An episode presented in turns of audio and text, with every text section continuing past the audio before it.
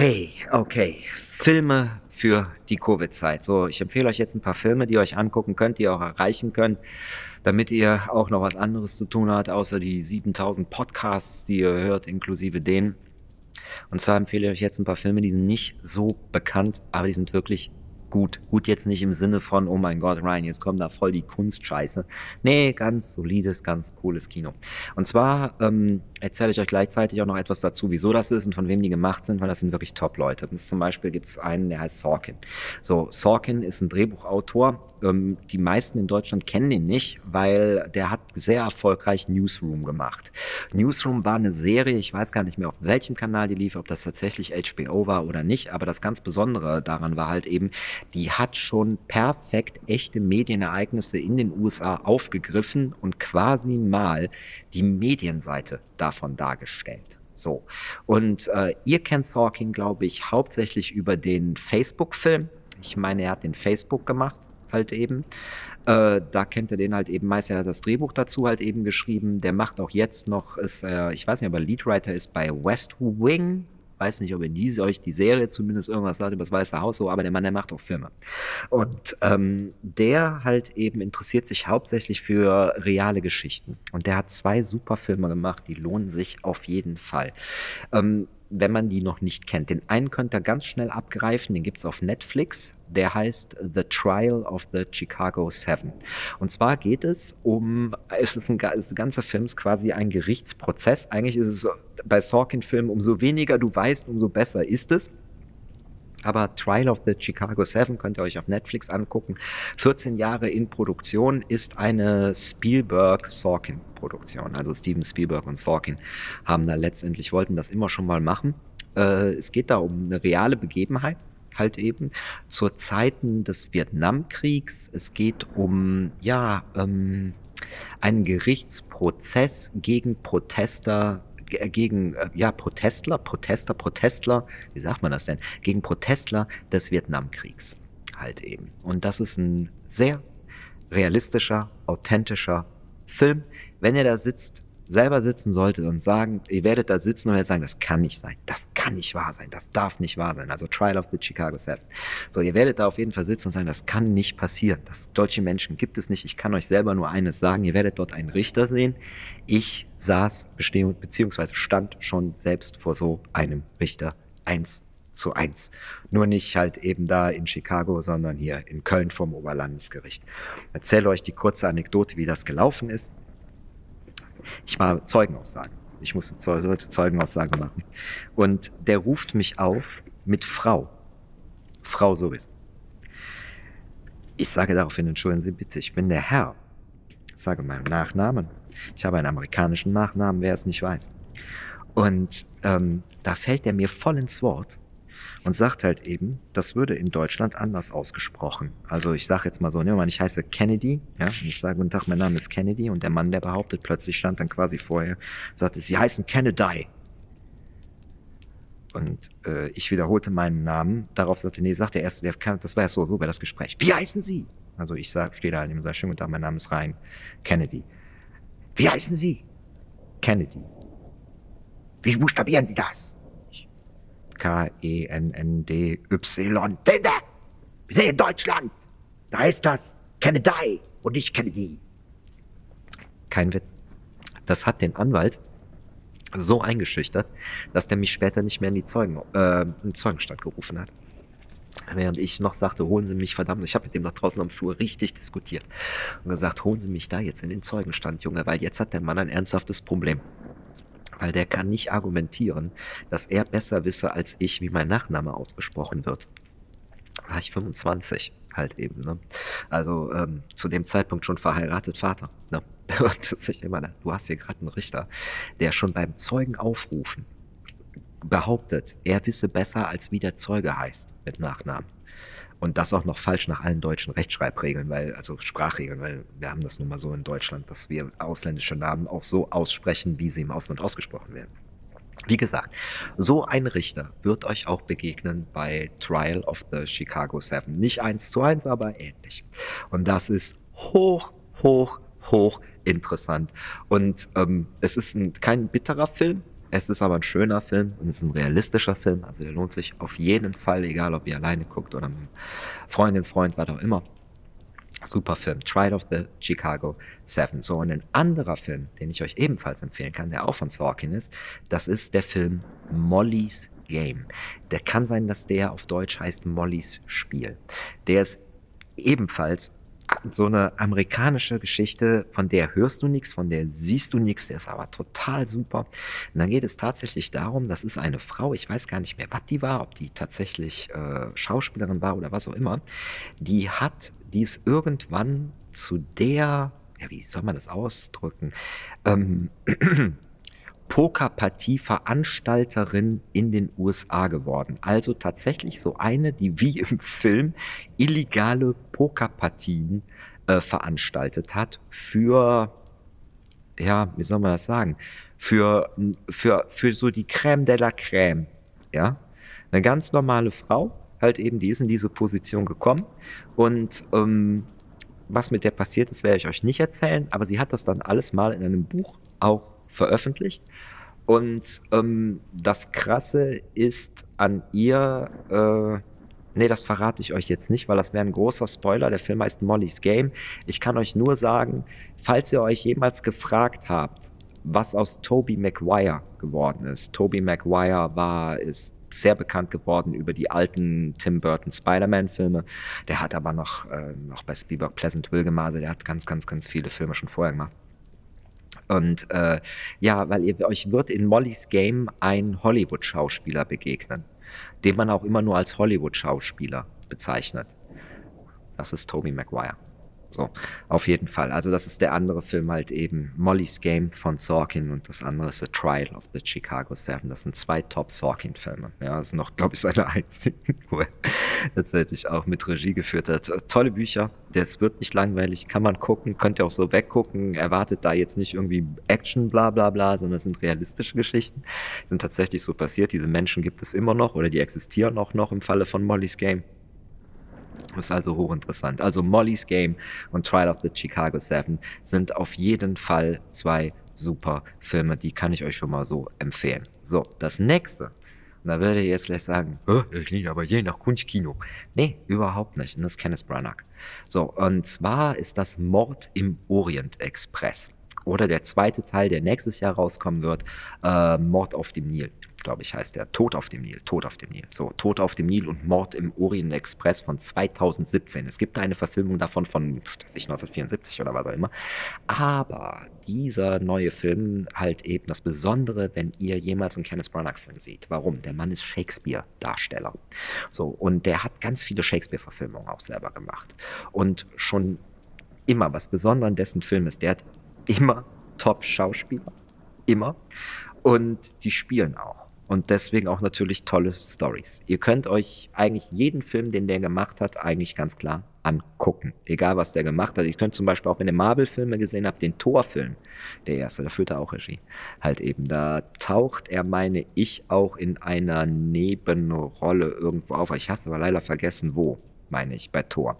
Ne, und ansonsten halt eben seht ihr übrigens auch daran. Deswegen habt ihr dann da plötzlich Anthony Hopkins drumstehen, ne? deswegen so Natalie Portman, ne? Chris Hemsworth, so diese ganzen Jungs, diese Tom Hiddleston, so diese ganzen englischen Jungs, die da mit dabei sind, halt eben, das ist in allen seinen Filmen so. Und deswegen auch, ähm, könnt ihr mich angucken, Mord im Orient Express von 2017 ist auch eine super Story interessant. Also wenn ihr auch so ein bisschen so Crime steht, ja. Und ähm, wenn ihr euch für Visualität ein bisschen interessiert, dann ähm, bemerkt doch mal in der Abschlussszene bei Mord am Orient Express, ich muss da gerade an einen denken, an einen Bekannten, den ich da habe. Ähm, wenn ihr die Szene seht, denkt doch mal ein bisschen so an das Abendmahl und wie das dargestellt wurde. Und dann werdet ihr auch sehen, was, was, da, was der da alles in der Szene letztendlich macht oder rausholt. Äh, von seiner Regie bin ich nicht so überzeugt, weil ich finde, das ist halt ein Schauspieler, der Regie führt. Ist aber trotzdem, Kenneth Branagh könnt ihr euch je immer angucken. Also wie gesagt, er hat auch mal ähm, Jack Ryan, oh Gott, wie hieß der nochmal? Mit äh, Pine, dem, dem neuen Captain Kirk. Ähm, Jack Ryan Shadow Soldier oder Shadow Recruit oder sowas heißt das. Der ist auch ähm, von Kenneth Branagh. Und wenn ihr es könnt, guckt ihn euch am besten im Original an, weil der spielt sehr viel mit Sprachen halt eben. Ne? Also jetzt zum Beispiel den Mord im Orient Express, wenn ihr den auf Englisch guckt, werdet ihr sehen, ich habe noch nie jemand so gut Deutsch sprechen hören.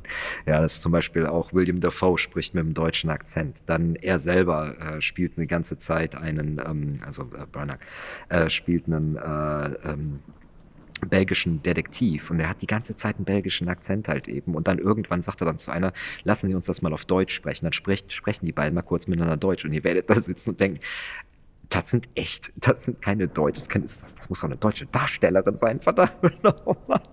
Die sprechen das Ast rein und auch weil die auf sowas Wert legen, ne? Und dann hast du das natürlich, ne? Solche Leute. Der ist übrigens auch mit Johnny Depp und äh, äh, wie heißt er nochmal? Penelope Cruz spielen da auch alle mit, also eine ganze Starbesetzung halt eben. Es macht wirklich Spaß und den kann man sich angucken halt eben. Es ist kein Kunstkino, ganz im Gegenteil. Es ist halt eben, es sind wirklich Filme, die werden euch nicht belasten, die werden alle wunderschön sein. So, und wie gesagt, von ähm, hier, Brana, könnt ihr euch alles angucken. Also wie gesagt, was der also zumindest gemacht hat, außer vielleicht die alten Shakespeare-Verfilmungen, da seid ihr aber vorgewarnt.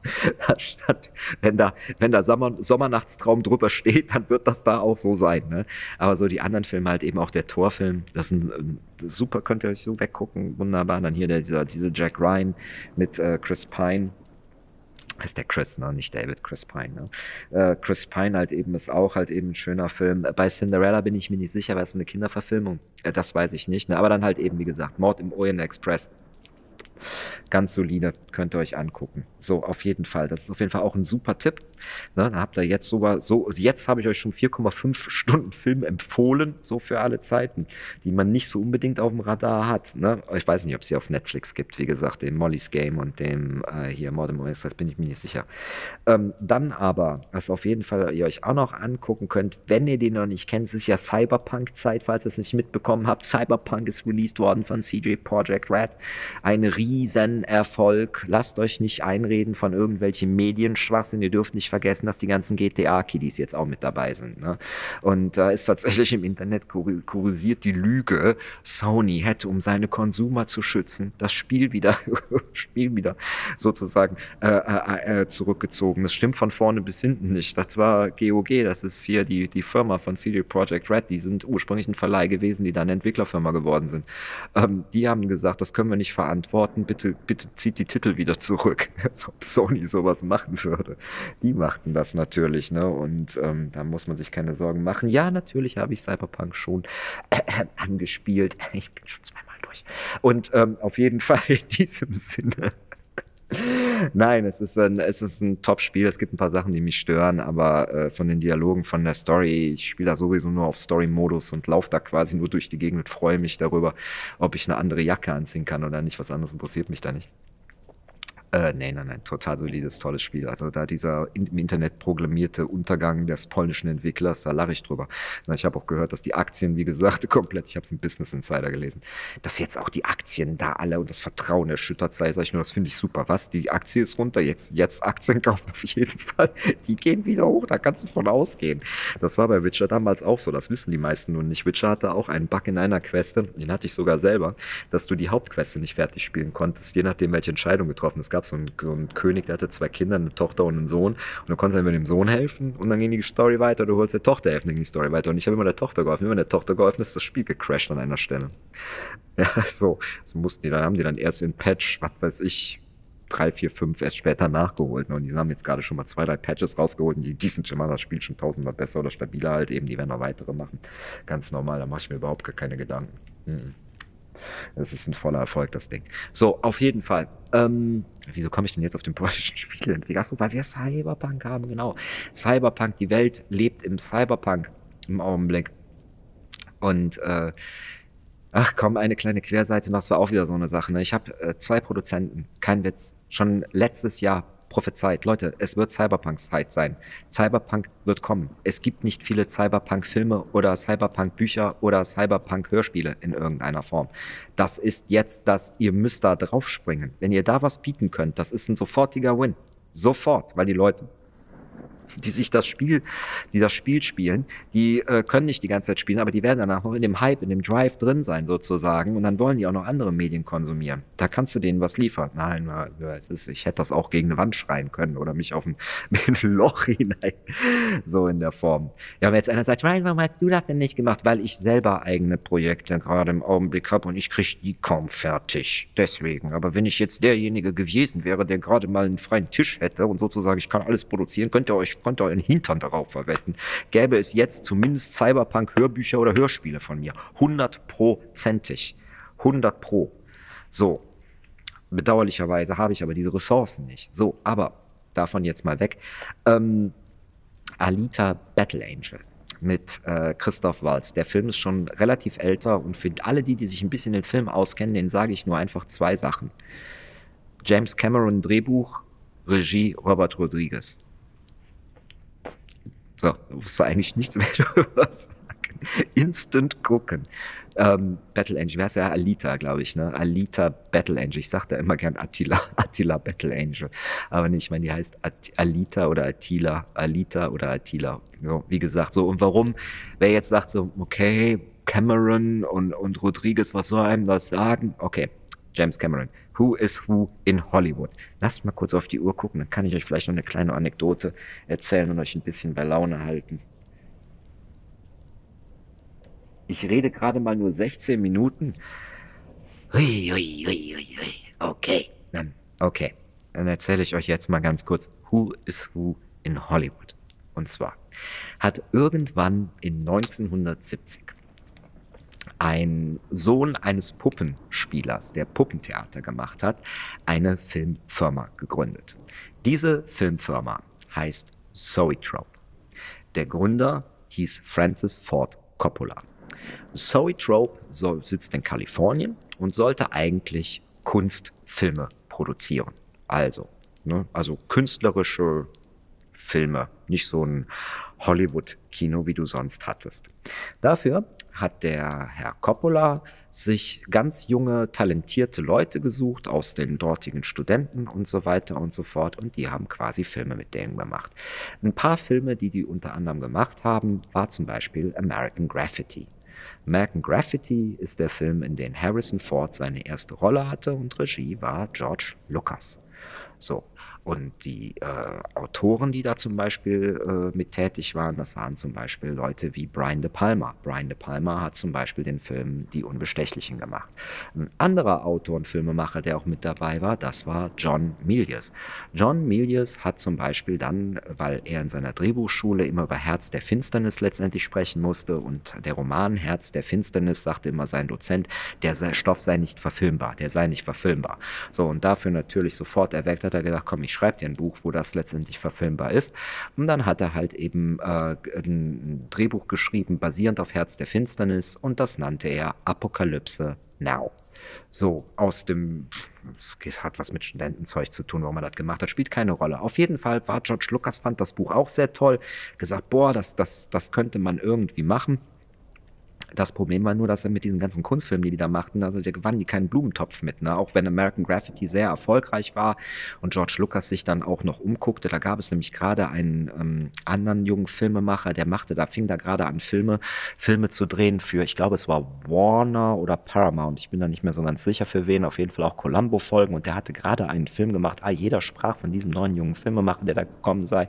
Jetzt in Kalifornien halt eben, was machte der? hat da einen Film gemacht, ich glaube, der heißt, wie heißt der, The Truck oder Drive ich weiß es gar nicht mehr, war auf jeden Fall ein Film, wo ein Mann verfolgt wird von einem Laster und du siehst nie, wer den Laster fährt. Also er fährt quasi so ein Roadmovie. So ein bisschen Horrorfilm halt eben. Naja, auf jeden Fall, äh, lange Rede, kurzer Sinn. Den Mann, auf den da George Lucas ein Auge geworfen hatte, den kennt ihr alle unter dem Namen Steven Spielberg. So, und damit ist Steven Spielberg letztendlich auch zu den Jungs rübergekommen, obwohl er selber nicht zu den Zoetrope-Jungs gehörte. Und als dann halt eben so Zoetrope halt eben das Problem hatte, erfolgreich Filme zu machen, haben die gesagt, wir müssen einen Popfilm machen. Wir brauchen einen Film, das das Massenpublikum anspricht. So, nach dem Motto. Und ähm, da hat Francis Ford Coppola dann halt eben gesagt, so, okay, dann machen wir Apokalypse Now, den Vietnam-Film. So, das Problem nur an der ganzen Sache war, ähm, den bekam man nicht ganz finanziert. Und daraufhin hat er gesagt, scheiße, muss ich einen anderen Film erstmal machen. Welchen Film mache ich? Okay, Der Pate. The Good Father. kennt ihr alle, der Pate. Ja, so. Daraufhin hat Francis Ford Coppola erstmal der Pate gemacht, um den Paten letztendlich auch zu machen hat eine ganze Menge andere Schauspieler da letztendlich auch mit, mit halt eben geholfen. Ne? Wir haben eben schon mal gehört, dass George Lucas American Graffiti Harrison Ford kennenlernte. Ne? Und dann halt eben haben wir dann bei äh, hier sag schnell, bei der Pate ähm, hat er dann auch irgendwann mit dabei, aber das war dann halt eben später am Schluss Robert De Niro, aber der kommt aus einer ganz anderen Richtung, erzähle ich euch gleich so. Und ähm, nee, aber dann wollte er halt eben den Film machen, Apocalypse Now. Und Apocalypse Now ist sozusagen Zoe Tropes Pop Culture Massenkino-Projekt gewesen. So, und wenn ihr jetzt, ich sage euch das, wenn ihr euch nicht mit Filmen auskennt, in irgendeiner Form, aber ihr geht zu irgendjemandem hin und erzählt denen, dass Apocalypse Now sozusagen ein Popkino ist und von Zoe Trope und äh, der Pate nur das Hinhalteprojekt, um irgendwie die Firma am Laufen zu haben, um Apokalypse Now zu machen, dann fallen die Leute in der Regel vom Glauben ab, weil das können die sich nicht vorstellen. Weil das ist nämlich genau umgekehrt. Der Pate gilt als das Meisterwerk überhaupt, was jemals verfilmt wurde. Und Apokalypse Now ein total toller künstlerischer Vietnam-Film. Von vorne bis hinten. No, das ist es aber leider nicht. Das ist genau das Gegenteil. Und das wissen die auch. So, woher ihr aber vor allem Francis Ford Coppola hier so alle kennen könntet, weil Francis Ford Coppola hat noch so andere Filme gemacht, wie zum Beispiel Bram Stokers Dracula.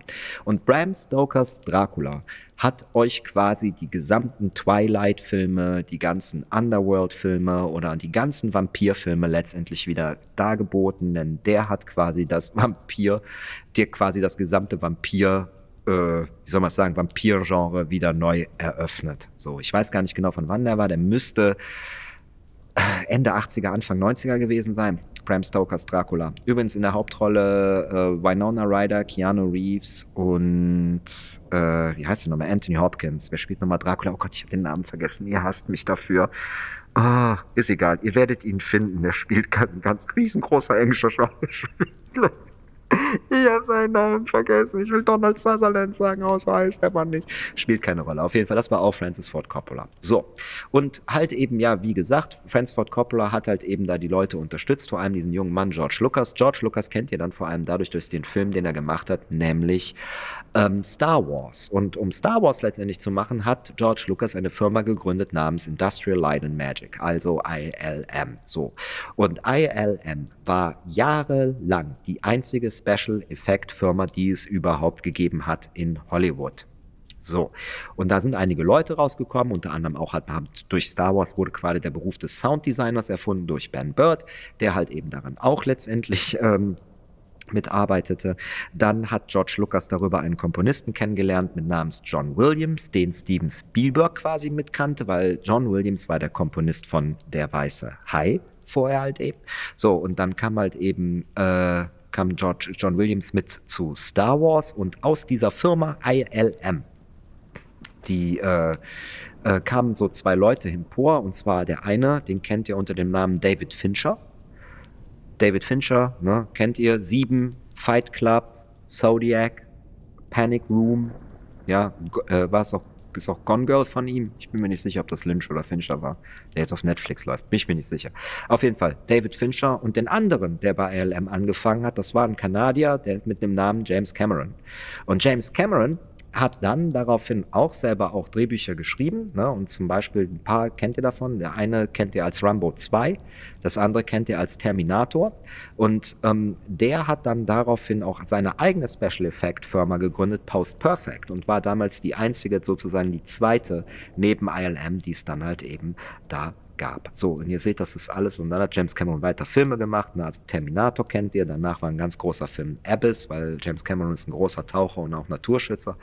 Halt eben für was der sich interessiert. Dann hat er Titanic gemacht und äh, Avatar war sozusagen der letzte. Ne? So James Cameron, alles große James Cameron Filme.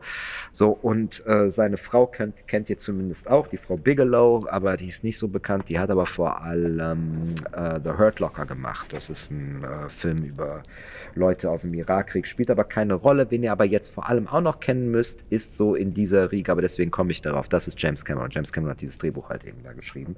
Äh, der hat das basiert, dieser äh, Alita Battle Angel. Projekt, was der machen wollte. Und er hat es genau dem richtigen Mann gegeben, nämlich Robert Rodriguez. Robert Rodriguez, ganz anderer Mann, ist ein Independent-Filmemacher, der dann später eine Freundschaft zu Quentin Tarantino letztendlich hegte, weil die beiden sehr ähnlich sind. Ist auch so ein Movie-Buff. Der Robert Rodriguez ist bekannt geworden durch die Mariachi-Filme. Der hat so drei Mariachi-Filme gemacht. Der hat quasi, wie heißt der Mann, Antonio Banderas quasi berühmt gemacht oder und Selma Hayek. Ja, wenn er irgendwo mal äh, eine, eine, eine Frau mit einer Schlange um den Hals sieht, die einem Mann, der am Tisch sitzt, einen Fuß in den Mund steckt und dann da Tequila drüber laufen lässt, ja.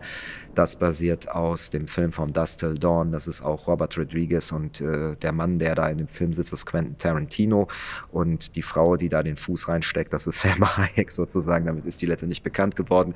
Und in der Mariachi-Serie äh, spielt halt eben immer äh, an, äh, Antonio Banderas sozusagen den Mariachi. Das ist ein Musiker, mexikanischer Musiker und sie ist quasi immer so die Frau da irgendwie um ihn herum hm.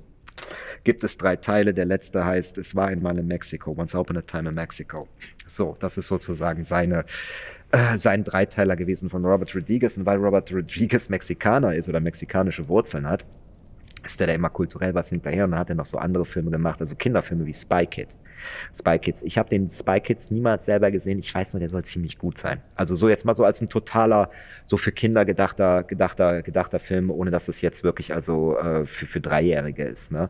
So, und wenn der natürlich die Hände an so einem Manga reinnimmt, ist ein super süßer Film der, äh, der Battle Angel. Ne? Und dann könnt ihr euch, ich weiß nicht, wie Christoph Waltz da reingekommen ist, der da spielt. Kann sein, dass der über die Tarantino Connection zu Rodriguez gekommen ist, keine Ahnung. So, aber auf jeden Fall nochmal zu erzählen, ja, Who is Who in Hollywood. So, haben wir also da, ne, James Cameron hatte den richtigen Mann letztendlich als Produzent äh, für gefunden sozusagen. No, und ihr wisst halt eben auch, dass aus dieser Sorry Top Connection ist äh, Steven Spielberg und George Lucas haben dann zusammen Indiana Jones gemacht. Ne? Äh, wieder gesagt mit Harrison Ford. Harrison Ford hatte die Lucas Connection, hat deswegen auch da arbeiten können, kannte deswegen auch Lucas, durfte deswegen für Han Solo vorsprechen, ist deswegen gecastet worden. Dann haben sie halt eben ihn auch wieder zum wieder genommen für äh, Indiana Jones. So, da habt ihr übrigens auch wieder Musik ist von John Williams, der auch dieselbe Musik wie für Star Wars gemacht hat, aber John Williams ist eine ganz andere Karriere, der ist eine ganz andere Generation, der hat schon zig, äh, zig Filme vorher gemacht, auch das Superman-Thema zum Beispiel und solche Sachen. Ne? So, und was jetzt da dazu kommt, halt eben die Assistentin, also ihr habt es mitbekommen, ne? Spielberg, Lucas, Milius, äh, De Palma, die kennen sich alle, Francis Ford Coppola mit dessen gesamten Familie, die kennen sich alle seit jetzt ungefähr 50 Jahren. Und die damalige Assistentin von John Milius, der zum Beispiel Conan der Barbar machte, ja, das war Kathleen Kennedy.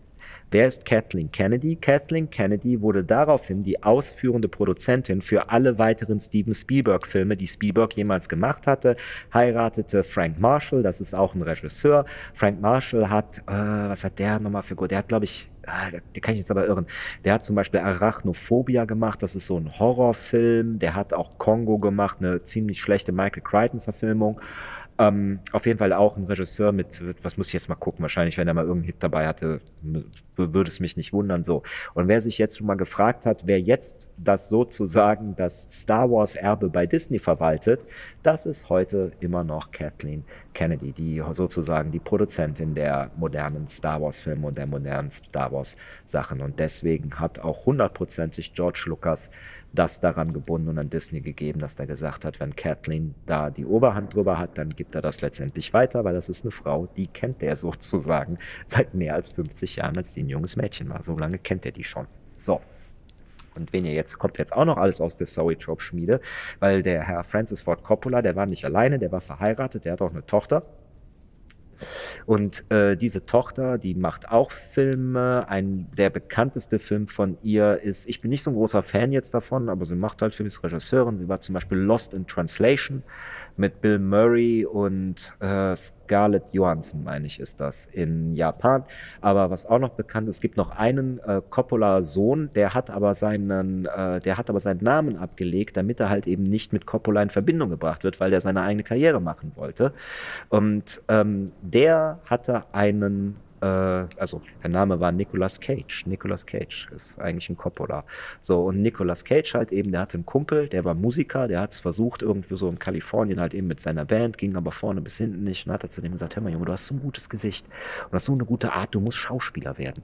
Wenn du Schauspieler wirst, dann kannst du, da kannst du mit Geld machen, da kannst du dann auch immer noch deine Musik so nebenher machen, das solltest du machen. Und der Freund hat halt, war eine Notsituation, hat eben gesagt, gut, okay, ist zu einem Casting gegangen und ist sofort gecastet worden, hat dann auch später Schauspielunterricht genommen, ist auch ein ganz bekannter Schauspieler, ihr kennt den alle, das ist Johnny Depp. Johnny Depp ist wegen Nicolas Cage quasi Schauspieler geworden. So. Und das sind alles die Leute, wenn ich jetzt noch weiterdenken würde, würden mir wahrscheinlich noch mehr einfallen. Die kommen alle aus einer Firma letztendlich oder aus den Firmen, die aufgrund dieser einen Firma letztendlich weiter gegründet wurden und so weiter, wie zum Beispiel ILM, David Fincher, James Cameron. Ne? Und äh, wie gesagt, ach so, und weil ich das noch kurz sagte, der Robert De Niro, nee, ist eine ganz andere, ganz andere Connection. Äh, Robert De Niro und Scorsese sind beide zusammen in New York aufgewachsen. Und die haben einfach Filme gemacht. Das war so deren Hobbyprojekt. Das waren so Film, Film, Filmkumpels sozusagen, komm, wir machen Filme. So. Deswegen hängt auch Al Pacino, hat damit nichts zu tun. So. Und äh, die beiden haben halt eben Filme zusammen gemacht. Ne? Und die eine ging auf die Schauspielschule dann am Schluss und so weiter und so fort. Und so lange waren die halt eben schon immer Kumpels. Hm. Und dann hat sich das einfach, weil die natürlich auch Italiener sind, mal irgendwann überschnitten bei der Pate oder sowas halt eben. Ja, aber äh, wie gesagt, die kommen aus einer ganz anderen Ecke. Das ist also diese, diese Scorsese, äh, Robert De Niro-Ecke halt eben, die haben damit nichts zu tun. So, und dann gibt es halt eben noch eine andere Ecke, das ist die äh, Ridley Scott. Ridley Scott ist ja wie gesagt Engländer, der kommt aus, der ist es, äh, Ridley Scott, hat einen Bruder, der nicht mehr lebt, der hat sich umgebracht, auch ein ganz bekannter Regisseur, Tony Scott. So, und ähm, seitdem Tony Scott tot ist, macht Ridley Scott aus irgendwelchen Gründen immer nur noch Gottes- und Christenfilme. Ja, ich will dazu nicht mehr sagen, weil ich da die Hintergründe nicht mehr kenne. Ich finde es nur interessant. Ne? So, auf jeden Fall. Und der Tony Scott, der hatte einen ganz guten Bekannten, Bekannten, der auch ihn immer produzierte. Dieser Name war Jerry Bruckheimer. So, Jerry Bruckheimer kennt ihr zumindest auf jeden Fall durch die Fluch der Karibik-Reihe. Das sind Jerry Bruckheimer Produktionen so. Aber Tony Scott, der hat zum Beispiel auch einen Film gemacht, der hieß äh, äh, Top Gun.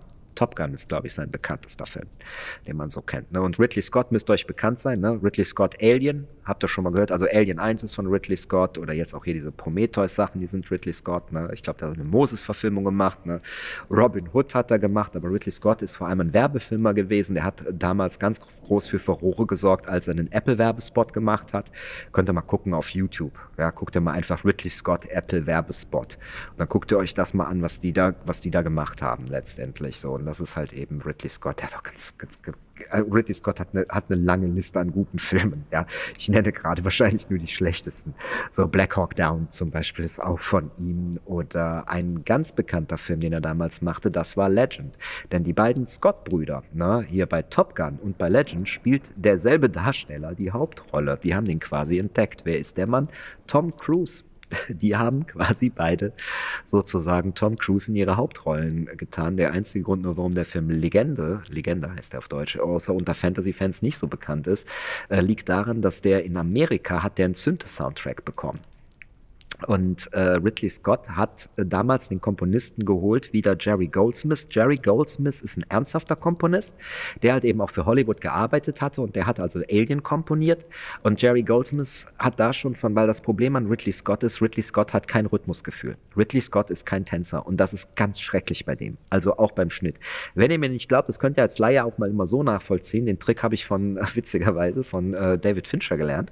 Und zwar, ähm, du musst immer mal ein Auge zudrücken, wenn du halt eben Film guckst und Film schneiden willst, weil unsere Gehirnhälften anders funktionieren. Ja, und den Trick habe ich dann ein bisschen weiter ausgebaut, indem ich immer gucken will, ob ein Film, wenn ihr wissen wollt, ob ein Film guter Schnitt hat, dreht mal den Ton bei einem Film aus, dreht den auf schwarz-weiß und guckt einfach mal.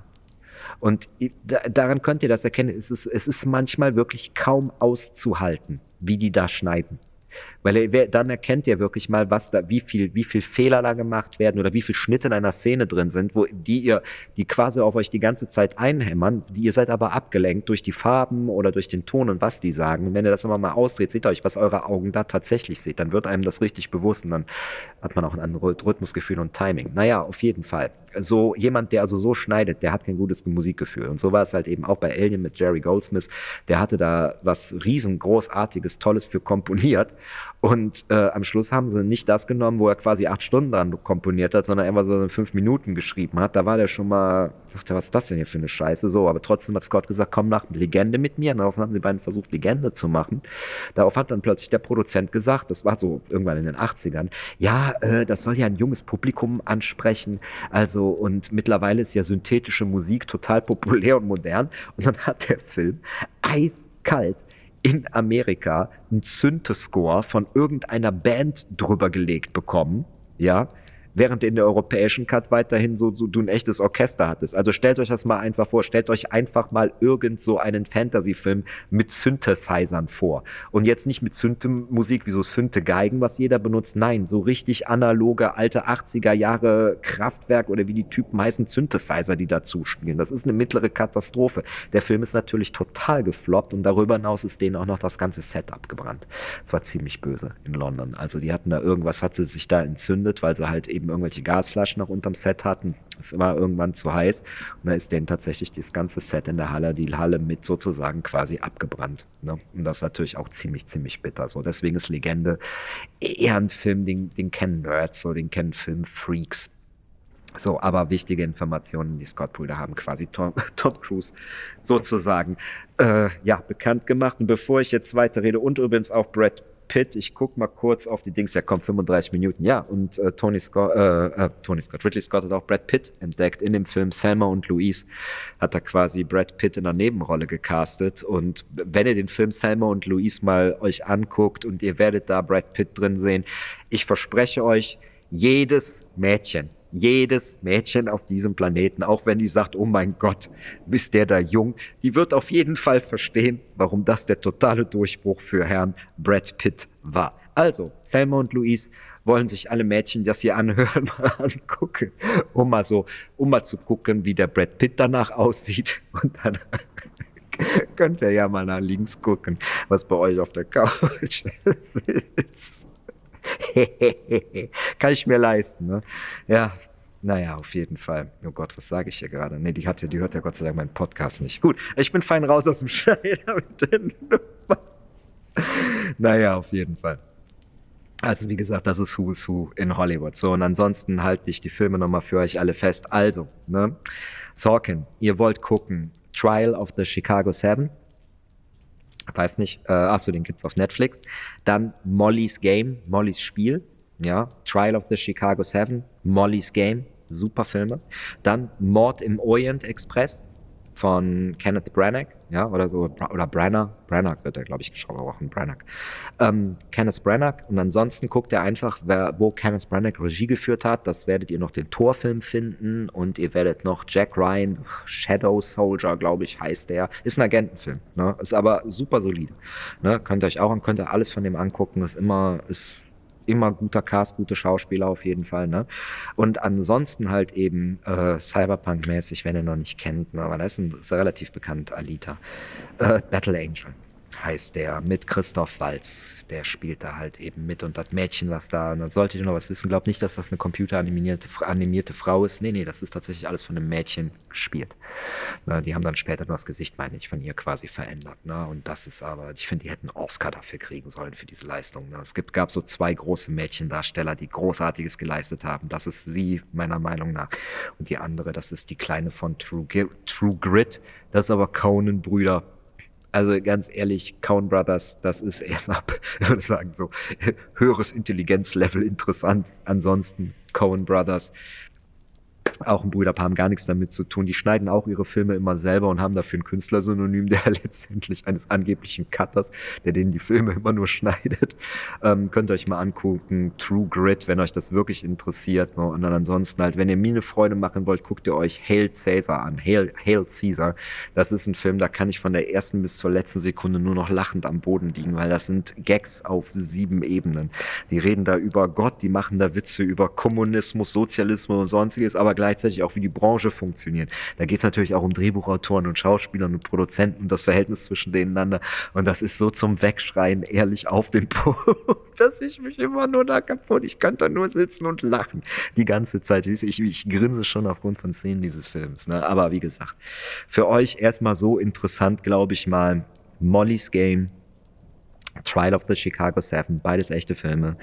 Uh, Mord im Orient Express, Alita Battle Angel. Und wenn dann tatsächlich noch Luft und Raum ist, dann guckt euch mal ein paar Sachen von den Coens an. Also am besten mal True Grit. Und am besten, echt, das war nicht tot ernst, wenn er die im O-Ton sieht, im Original, weil ich weiß nicht, wie die deutsche Synchro ist. Ich traue der nicht mehr, absolut nicht.